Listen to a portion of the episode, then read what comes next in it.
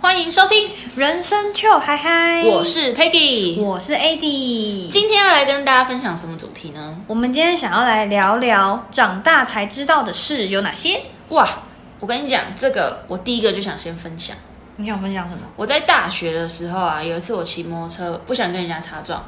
但是擦撞的时候是他责任在他啦，就是这一这个车祸的话，责任在他，很明显的责任在他，啊很明。显的责任在他。嗯然后，所以我想跟大家分享就是车祸的处理。那个时候好像是大一，然后所以我第一次自己一个人骑摩托车遇到这件事情，嗯这样子。然后，所以我马上我就先打给我爸。我就说，哎、我跟人家擦撞，就是我跌倒了这样子。然后我爸先问我说，哎、那你人有没有怎么样？我就说没事这样子，但是现在就是我摩托车倒在地上，然后他是汽车，我是摩托车这样子。嗯，然后他就我爸就说，那你就先报警，然后你就是打电话给保险业务这样子。那其实我爸这样当下那一次跟这样跟我讲的时候，我就想说，为什么你不能就是来帮我，就是协助我处嗯理？因为其实我那时候有跌倒。然后我爸说，因为他现在在工作，就是没有办法，所以我必须独立解决这件事你情。啊必这样须先自己处理，对，而且因为其实当下我有点慌乱，所以我想说，好，那也没办法啊，现在就要这样处理，所以我就报警，然后就等警察来，然后就量那些东西，然后就回到了警察局。回到警察局之后，我就有看到我的保险业务在那边，然后他是有跟我说，我爸事后还是有打给他这样子，然后请他协助帮我处理。然后那一次的处理，其实后续因为我没有严重的外伤，车子也没有怎么样，所以我们后来就是以民事和解的方式，就是结束了这个车祸。嗯，对，其实处理这件事情的当下，其实我心情是第一个慌乱，然后第二个不知所措。但是整个处理完之后，我觉得其实对我来说是非常好的经验，因为我现在就是很清楚说，哦，如果发生呃行车。事故的话要怎么处理，然后怎么联络，或者说整个流程，我其实比较安心一点。嗯、然后在这样子的状态下，就是后来其实我发现我在路上、行车上有遇到很多，不管是自己的车子抛锚啊，或是看到身边的朋友或是旁边的人嗯发生事故的时候，我能很冷静的去解决。因为像有一次我在骑车的时候，有一个人他就不小心被三宝夹到，嗯，因为三宝就是突然右转，嗯，然后一对老夫妻他们的摩托车就被撞倒这样子。嗯，然后后来我就看到那一台突然右转的车，他就一直直行想要离开。天哪，对，然后因为他就慢慢滑，慢慢滑，他就感觉要滑走，然后我想说不行不行，然后我就往他那边骑，嗯然后他可能就看到我往他那边骑，他就刹车，所以他是在大概七到十公尺的地方，他才停下来，然后我就这样一直看着他，我眼睛就一直看着你有他，停在他旁边，我就停在他左后边这样子，然后我就这样看着他，然后我就是这样让他知道说他要下来处理这件事情这样子，然后所以他才慢慢走下来，是一男个生还是女生？是一个老太太，然后她就下来，然后我就看着她，她就慢慢走过去，倒下去的夫妻，然后因为他们在那个十字路口，老夫妻要直行，然后可是因为那个三宝右转嗯三宝右转就没有打灯，然后就是直接直接切了，对，直接切这样子，然后那个夫妻可能就是起来，他们想要扶车，就是到旁边这车样子子，很重，对对对对对，我说等等，你先不要移动你的车，因为你发生事故的当下，就是你车子的位置是不能移动的这样子。我就说你们要不要先就是报个警这样子处理。然后你知道那个三宝的老太太说什么？不要报警啊，不要报警，不是，她说那你们看要怎么处理，还是你帮我报警？她说我要不要帮她？就是她就变成说指使我们来处理这件事情。可是因为第一个我是路人嘛，嗯，然后我就会说，嗯，我我不方便，我等一下还要上班。那你是肇事者，那你们沟通一下，你们看谁先报警。那你就走了，对我后来我就走了，嗯但是我有跟那个老先生跟老太太我说，你们就是等警察来，请警察协助你们，我就再离开。要不然的话，那个第一个我就觉得那个三宝他可能想开走，嗯然后第二个是因为那个老先生老太太他们可能会就是想移车啊或什么，你警察如果真的来了，你也没有办法处理这样子。所以我就觉得，因为有那一次的经验，让我知道说，哦，事故要怎么处理，或是说怎么样去进行比较好。所以你当初那时候报警或者跟打给保险业务的时候，警察有跟你说，那你们车子不要移动，这样吗？他有这样跟我讲，都不要移，都不要动。你打给业务的时候，业务有这样说吗？呃，我是先打给警察，警察就这样讲，对对对对对对哦然后业务是问我说我人有没有受还好吗伤，对，然后人在哪里，是联络哪一哪一哪一间警察局这样子，哇，那他其实也很快就出现了耶，保险业务，嗯，因为那时候我们好像在市区，所以他可能也在附近。哦，对对对对对对，保险业务也很重要。没错，因为就是协助你处理你紧急的事件这对样子啊。，像像保险也是我们长大后才会更去深入了解的东西。没错，因为以前不会自己去买。以前都是可能是爸妈帮你买一些基本的，对，那你后面还要再买什么？就是我也是长大后，我也不知道为什么，某一天我就突然觉得说，我想要了解一下我有什么保险。是大学吗？还是毕业后出社会？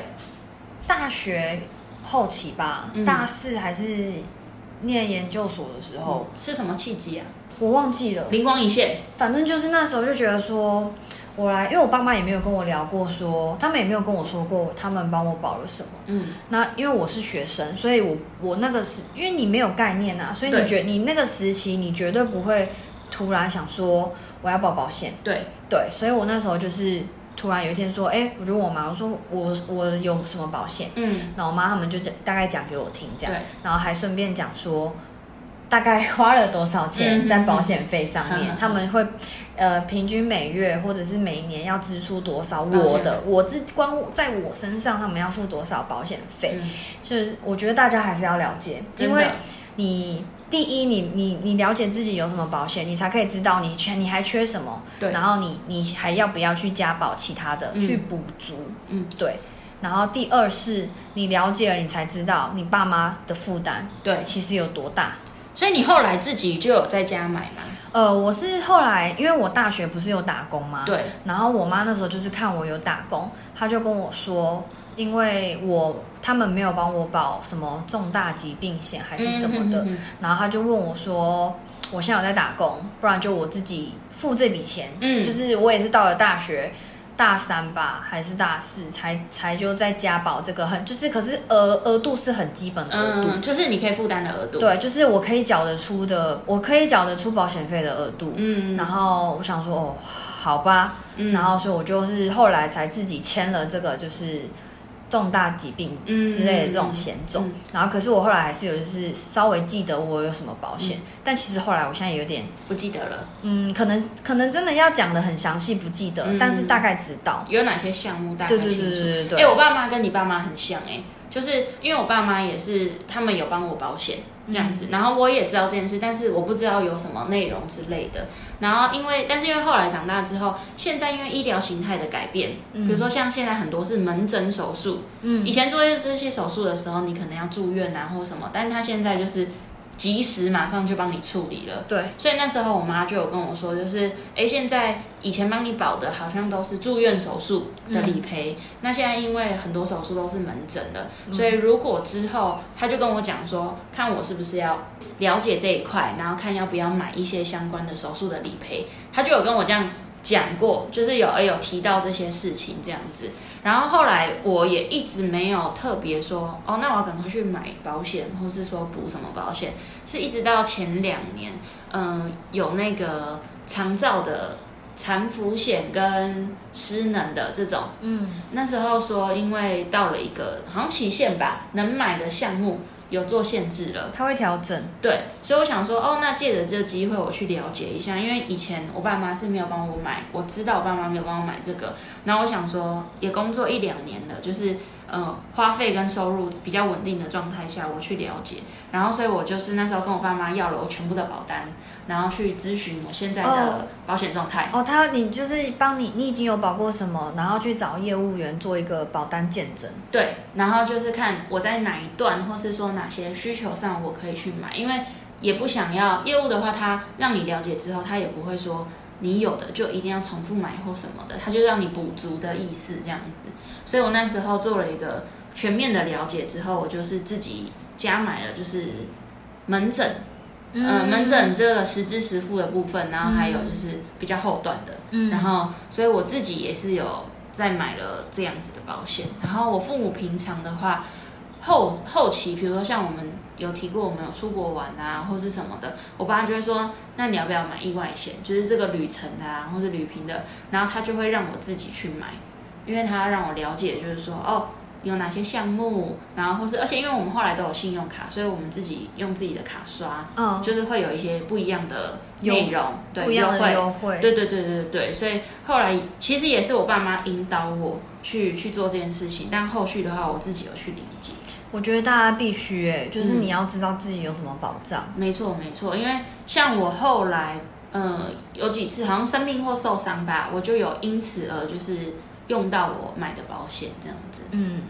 买保险就是这样子，平常了解，然后你你去买，那你有用到的时候，比较不会造成家人的负担。对对，就是以防万一。对对对对，然后再来还有是，我觉得长大后才知道的事情是信用卡。信用卡，对，因为信用卡也是你有要你有那个需求，你才会去办信用卡没。错，那我那时候办的第一张信用卡是那个台新的什么飞狗卡。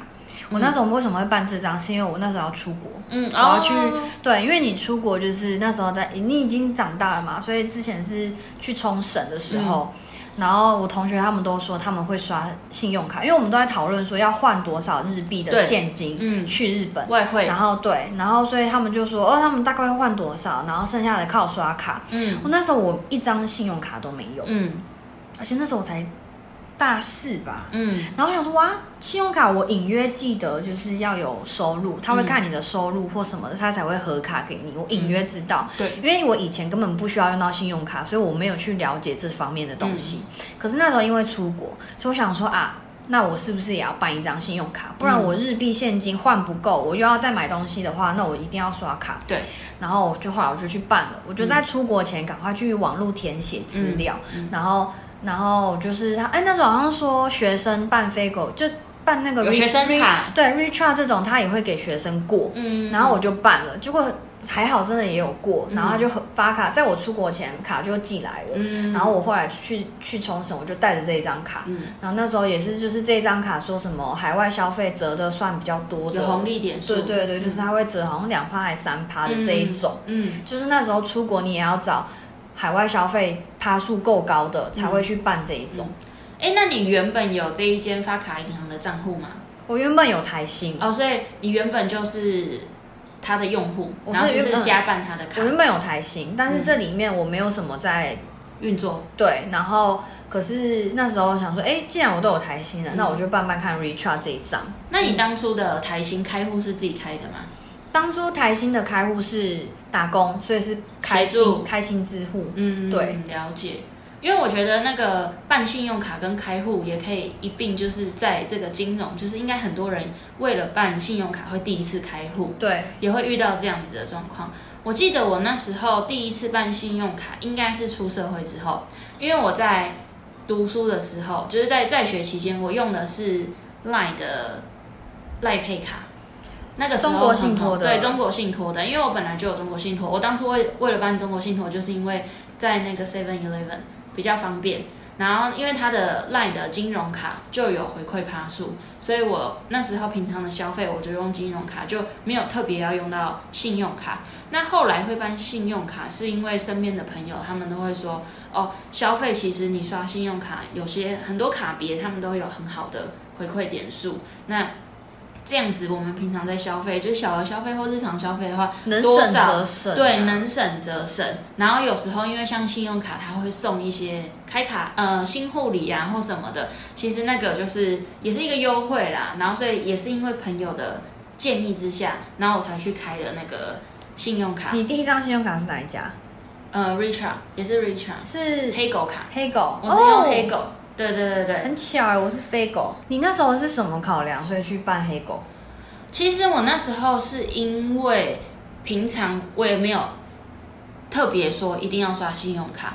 然后但是因为跟大家一起出去玩、出去出去旅游啊，或者什么时候大家都会刷那个卡，然后就一直推荐我。他说，其实你刷这个，你就可以多什么回馈，多什么红利，就是你不赚白不赚这样子。所以那时候是因为身边他们用黑狗卡，所以你也去办黑狗卡。对对对对，哦，然后后来我自己也觉得说，因为现在网络支付很方便，所以如果我有这种行动支付的绑定，其实是便利我自己的。然后后来我办了黑口卡之后，我就觉得说，哎，其实这样子在消费上其实蛮便利的。哦所以后来可能过几年，有些银行他们有一些新的卡，有一些嗯、呃比较好的优惠红利啊，或是送新的，就是新护理是很吸引你的，吸引我的，我就会去用。像我的那个 Apple 的耳机，好像就是办信用卡，然后刷卡到达它的指定门槛之后送的。好好哦。我对啊我没有关注到这个哎，对啊，像有些东西就是会有这种福利释出，而且我我我也是后来就是有用到才去了解说哦，原来信用卡的回馈有分很多种类别，嗯，像以前还可以出国的时候，最多不是很多人也会去用那种累积里里程里程的，对，然后还有现在就是现金回馈，或者是有些不是现金回馈，是变成点数回馈、对红利回对馈，就是各种。很我现在我是了解才发现哦，原来信用卡的回馈有分这么多类别，然后再来没错是你还要去了解它的趴数，没错，而且我觉得还有很重要一点，我真的是没没接触不知道。我以前以为信用卡他们公告出来的那个这这张卡的那个回馈几趴，就是一直固定。就我后来才知道，不是哎、会它会调它会一直调，而且对可能是每半年它就会公告一次说那下半年会调又会换。没错，我以前真的不知道，而且他们现在的那个期间越来越短。就是对，比如说，他可能以前是公告一年，我这一年都是三趴、五趴、两趴、一趴，但后来变半年，对然后甚至现在有少于半年的，所以大家要去留意。还有一个，我另外要提醒大家，就是比如说他跟你说就是一样，可能是五趴好了，可是他会后来会设消费门槛，就是你的消费门槛要到一定额度之后，它才会有那个五趴。 对，像现在有些就会呃，譬如说什么高铁票啊，什么五趴，可是你消费，你用信用卡消费，你要刷满五千，没错，才会给你五五趴。趴。哇，现在规定越来越多哎、所以其实我觉得这个就跟不管是信用卡、买保险或什么，你自己自身的权益你要去了解。你必须了解游戏规则，对，那你才能去比较保，护权益，对你才能保护自己的权益，然后享受到那个福。利。没错，对但是我是还是蛮推荐大家使用信用卡，一个是支付方便，然后平常日常消费上的话，其实有一些回馈也不错。对，但是真的要做功课。对，要做功课，现在很多不是有那个 YouTuber 都会拍那个吗？信用卡的分析，对他都会很快速的跟你讲说什么卡什么卡现在改成什么、嗯几趴，或者是对改成有没有门槛，嗯就大家可以先去看一下。对，或是问问身边的朋友都使用什么样的消费福利的卡别。提醒大家，自己在信用卡消费的时候，还是要注意自己的能力，不要超过自己的负担范围。真的，嗯不然刷过头你就变成卡卡什么卡卡奴，奴，嗯对，对，而且因为卡债是复利的。很可怕、欸，利对啊滚利很可怕。讲到那个信用卡，我这次还特别就是有一张新的卡，是我近两年办的，就是因为我为了报税去办了这张信用卡。啊，你要缴税，对，我要缴税。跟大家聊到这个缴税，真的也是出社会有工作之后， 第一次哇，自己有有自己的所得收入，你要去报税。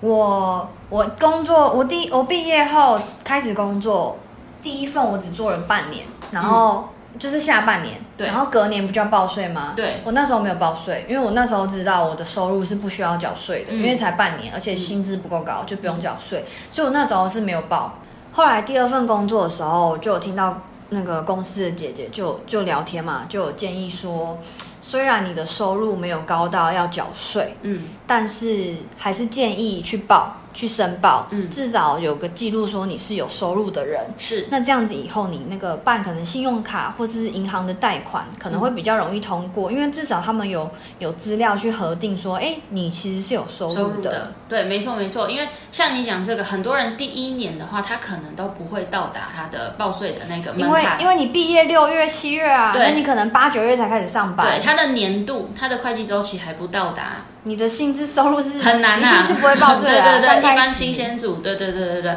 所以所以你一开始知道要报税这件事情是谁跟你说的？就是那个姐姐，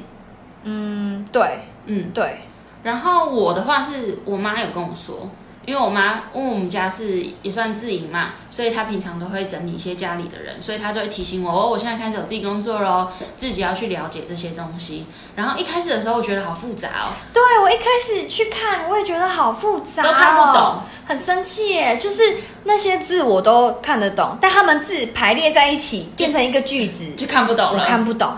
然后，但是后来我觉得蛮方便的，因为我们会收到那个单子，然后我就扫那个 QR code，我好像没收过单子，那就是你没有收到，但基本上他一定会寄。一定会寄吗？对，啊，他一定会寄啊。所以是我我我妈他们领领了信忘记给我。或是你可以查一下你登记的，是哦，他一定会发信发寄纸本哦。我记得是会欸、那那个寄纸本上面就已经是算好你要缴多少。没有，呃，他好像就会跟你说，然后反正反正我记得，反正我每一次收到我就扫那个 QR code，然后就跳那页面，然后就就是报处理税完了，对就报税对，哦就这样哦还是那个那个那个信只是提醒你要报税的信。我记得上面也有写你要缴多少钱呢、是哦，那我对再、啊我再问问看我妈有没有收过。嗯，对啊，你可以你可以去了解一下。嗯，对然后因为我想要分享一个，我有个同事，就是他开始工作之后，他都不知道他自己要去缴税，然后他也都是没有收到信，因为他信不是寄在他住的地方跟生活的地方。哎，你说他不他不知道自己要缴税，所以他的薪资所得应该是有到那个门槛，所以他要缴。他累积了好几年，哦，他都不知道他要缴税，嗯，然后他也没有收到那个信，他也没有主动去了解说，哎，我有没有要缴税或什么的，他就是完全没有上心这件事情。然后，所以到有一年的时候，可能已经到达了一个通知的期限了，所以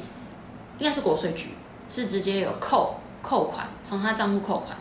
他可以直接扣他钱。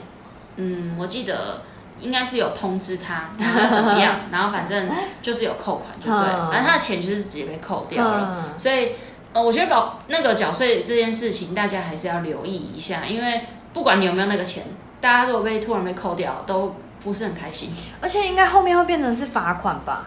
这个我就不清楚了，嗯因为我只知道他就是钱直接被扣掉了，对，影响到他账户，就是可能资金的运用跟安排。嗯，。对，所以缴税这件事情真的也是开始出社会之后自己要去了解。我第一次要报税也是就是去那个网站上，嗯然后去看，然后那个字哦，我真的看不懂。然后点进系统之后，这个页面填看完填完之后，按下一步又是另外一个页面，然后它好像就是问你说什么利息收入啦，不然就是什么房租，你有没有另外的额外的收入啦，怎么各种各种，然后就是看不懂，我真的看不懂。然后后来我我我后来第三份工作，因为我们我们第三份工作就是呃。会计会算好你的那个扣缴凭单给你，然后你就可以知道，它就是那个扣缴凭单，就上面就会有你的去年的总收入。嗯然后我想说，因为我跟会计大姐蛮熟的，嗯我就直接跟会计大姐说，我说。你可以帮我报税吗？我说你可以教我吗？哦，我一开始是说你可以教我吗？然后那个大姐人很好，她就说不用啊，我帮你报税就好啦，因为她电脑就有那个报税的系嗯嗯统，嗯就有下载了。嗯我说，他就说你有没有自然人凭证还是什么的？我说还是什么健保卡忘记了。我说有，我有。他说你把那个带来，我读卡机一插，我那个下班时间的时候他留下来，他就是特地留下来，嗯然后帮我去、哦去人很操好作，欸人很好。嗯然后我就带去给他，他就帮我弄。然后我就说你教我啦，不然以后我不会自己报，因为以后我可能会 离职。 反正我就跟他去看他弄，他就说这个就很简单，因为他真的会计一定常常在碰这些东西，嗯所以他就是点很快，然后也跟我说什么这边你有吗？这边你没有就不用填，你就下一步；这个你没有你也就下一步，反正到最后对对对。然后因为因为我就是那时候第一年刚进那个公司，所以。我那个也是，我要报税，我有报税，可是我也是不用缴税，嗯因为我的那个薪资总总收入也是不到，嗯但就是还是报。嗯对，然后第一次是他帮我去申报，嗯嗯嗯，然后后来今年就是现在是几月？现在是八九月了。。嗯呃，我今年我们今年也要报嘛，所以这一次就我自己，因为我想说我不我不能每一次都请他，对因为去年他帮我，我想我不能每一次都麻烦他，这一次我就自己去操作看看。嗯然后今年多了一个手机，就可以手机报税。嗯然后我就是直接用手机去登进去上网看，然后就也是就是一步一步，然后中间真的是没有你没有那个什么利息、什么房租的那个，我觉得也都没填，反正就是继续一直到下一步，嗯然后后面还有怎么还我觉得还更麻烦的是，你还要就是记得什么报把父母的抚养也报进去，嗯就可以就是可能呃扣一些那个免就是税额。这些项目，如果你有符合的，你可以填对，进去就你可以填进去，你要记得填进去。如果你没有填进去，那你就是我知道你就没有了，嗯对对对嗯，他就不会算进去了。嗯那你就是可能要缴税，嗯反正就是长大后真的才知道哦，还有这件事情，嗯你要学会去处理。嗯，对，因为你没有去处理，不会有人来帮你处理，对，可能就会像你同事你刚刚讲的，就是对哪一天哎、被扣钱了，没错。对，因为像比如说，我就没有填你那些，因为我已经就是跟我爸妈，就是他们的税怎么报，然后他们的抚养或者什么有收入的，他们已经用好了，就是每个人的状状况不一样，对，每个人所以真的报税就是对每个人状况不一样，对，所以你要自己去了解，你可以有哪些扣除额或者什么的。然后像因为我没有，所以我就不用去填那些东西，所以我就是扫描，然后就直接刷卡，我就是这样子而已。对，我就比较没有那些项目，但是因为我是事先有去了解，就是我们家报税的状况要怎么去报。就是你还是要先知道，对对对对对，就是可能步骤，或者是知道说哪个地方要填什么，嗯哪个地方你其实不用填，对，你就才知道对这个整个流程。嗯，不然其实真的，我一开始我觉得，我我真的只要听到这个什么报税什么，我我完全就只有好麻烦，好麻烦，嗯好麻抗拒烦，我非常抗拒、哎、嗯那个心情很差。嗯，可是后来觉得不行啊，你就是一定还是要报税啊，对啊不然你后面被呃有去查，或者是被查到，你可能变成是罚款。这个就是公民义务了，对，就必须是要去做。这个真的是长大才知道的事情，没错而且你也要学会去处理的事情。嗯，哎、那你还有没有其他？就是你觉得，就是长大之后你才发现，哎、原来这个是你现在才会遇到，或是长大之后你才会要去处理的事情吗？我觉得，我觉得大部分我们刚刚举例的都是，呃，你有用到。嗯，有有有遇到的情况，你才会再去了解。譬如说报税嘛，你就不得不啊，你不得不遇到啊。嗯那信用卡，你长大后你有了工作稳定收入，你可能有些信用卡的那个情况你也是会一定会用到，你才会去了解。嗯那再来，我觉得我们下一个阶段就是关于房子的，嗯，没就错，是你后面有买房，你才会再去了解关于房子有什么税，嗯，对各种。因为我现在还没买房，我也还没开始去深入了解这个这一块，所以。但我已经有身边有同事或朋友有去有去看房或是买房，嗯然后就是聊天的内容也才啊，就是各种税啦，或者是各种要注意的美美嘎嘎。嗯，对，譬如说我我前阵子我房间也重新装潢，嗯那我的家具也要再买。那这买家具啊，你去挑选家电跟家具又是另一块，因为对你小时候你根本不会去要去处理这些东西，因为你没错都是爸爸妈妈会去处理。嗯可是你现在长大了，那些事情都变成是你要去自己去了解，尤其你买的这些东西都是金额比较大，然后他你在签订那个买卖契约的时候，不是像我们去 seven 买个东西，我给你钱，你给我东西，其实会有很多，不管是延伸的。延伸的，比如说怎么去交期呀、然后是说货款怎么付啊，或是什么东西的，就是不管是买车、买房，或是像你讲的买家具，东西怎么给，后续有怎么样处理的一些美眉嘎嘎，真的都是你要去做，然后去沟通，或是找有经验的人问，你才说啊、原来还有这些，或是像在税务上的东西有没有要去补充的？对，所以就是很多，因为像像后面我们可能就会变成买房、看房，没错，那这样子就有更多东西我们要去了解。对，像是你看房的时候，你去询价啊，你也不是说哦，这间房子五百万、一千万，那就是这样子而已。对对，那其中很多很多的，比如说税务的问题呀、手续、还有手什续么代费书用、费，还行政费用的东西呀、这都是你要去怎么谈，什么时候付，什么时候给，可不可以贷款？以这前些嗯以前不会想到这么多，原来它还有这么多其他延伸的。你以为就是哦，说五百万就五百万，嗯没有，后面可能还有什么东西是继续加的。而且你小时候你也不会想到说啊，还有装潢啊，还有家具什么的，就是真的是以前你不会想到的嗯对。不过我觉得像这些东西也可以套套用到你一开始讲的，就是很多我们在做这些，比如说契约或是去了解的时候，一定要保护自己的权益，所以你一定要自己去了解清楚，不管是咨询清楚、上网查清楚，或是问有经验的人，对，权益才不会受损。你才不会，因为我觉得很多你权益受损或者是其他有争议的情况，我觉得比较多是因为资讯不对等。嗯，就是你没有去了解。嗯，就然是后他们可能利用你消费者不知道这件事情，他就也不讲，对，对，因为他不讲可能也没没办法、啊，嗯，对啊，那你就受你的权益就受损了，对，那跟你预期中有点不一样的时候，你可能就会超乎你原本的安排。对啊，就是其实长大，长大有长大的好处，嗯但是也有长大必须承受的责任跟义务。对对对，没错。所以做中学，学中做啦，生活上也是这样子。没错，嗯，以上就是我们今天有准备这些长大分享的事情。这样子你喜欢长大吗？我喜欢啊，为什么？因为我觉可得以喝酒，我觉 得酒几岁都可以喝吧， 因为我觉得你可以去更有能力去处理很多事情啊，而且你就是是为你自己处理。那你还会想要当爸爸宝、妈妈宝吗？会啊，就是没有。我觉得因为长大，就是你你具备这些能力，就是像比如说，我觉得我会处理车祸，或是说我知道怎么跟警察或是保险去谈这些东西，我不会觉得自己是嗯生活上处处需要别人协助，嗯或是需要依赖别人才能生存的人。而且你当你自己独立处理这些事情的时候，你就觉得哇，我长大了。对啊原来原来我可以独立处理这些事情。对啊，而且我也可以协助别人，就是比如说别人哦不知道报税的状况，或是说遇到车祸不知道怎么处理的时候，我也可以协助他。好了，那我们就大家如果还有什么其他你们觉得也是长大后你们才了解哇，原来是这样子啊的事情，可以跟我们分享哦。留言给我们，拜拜，下次。见。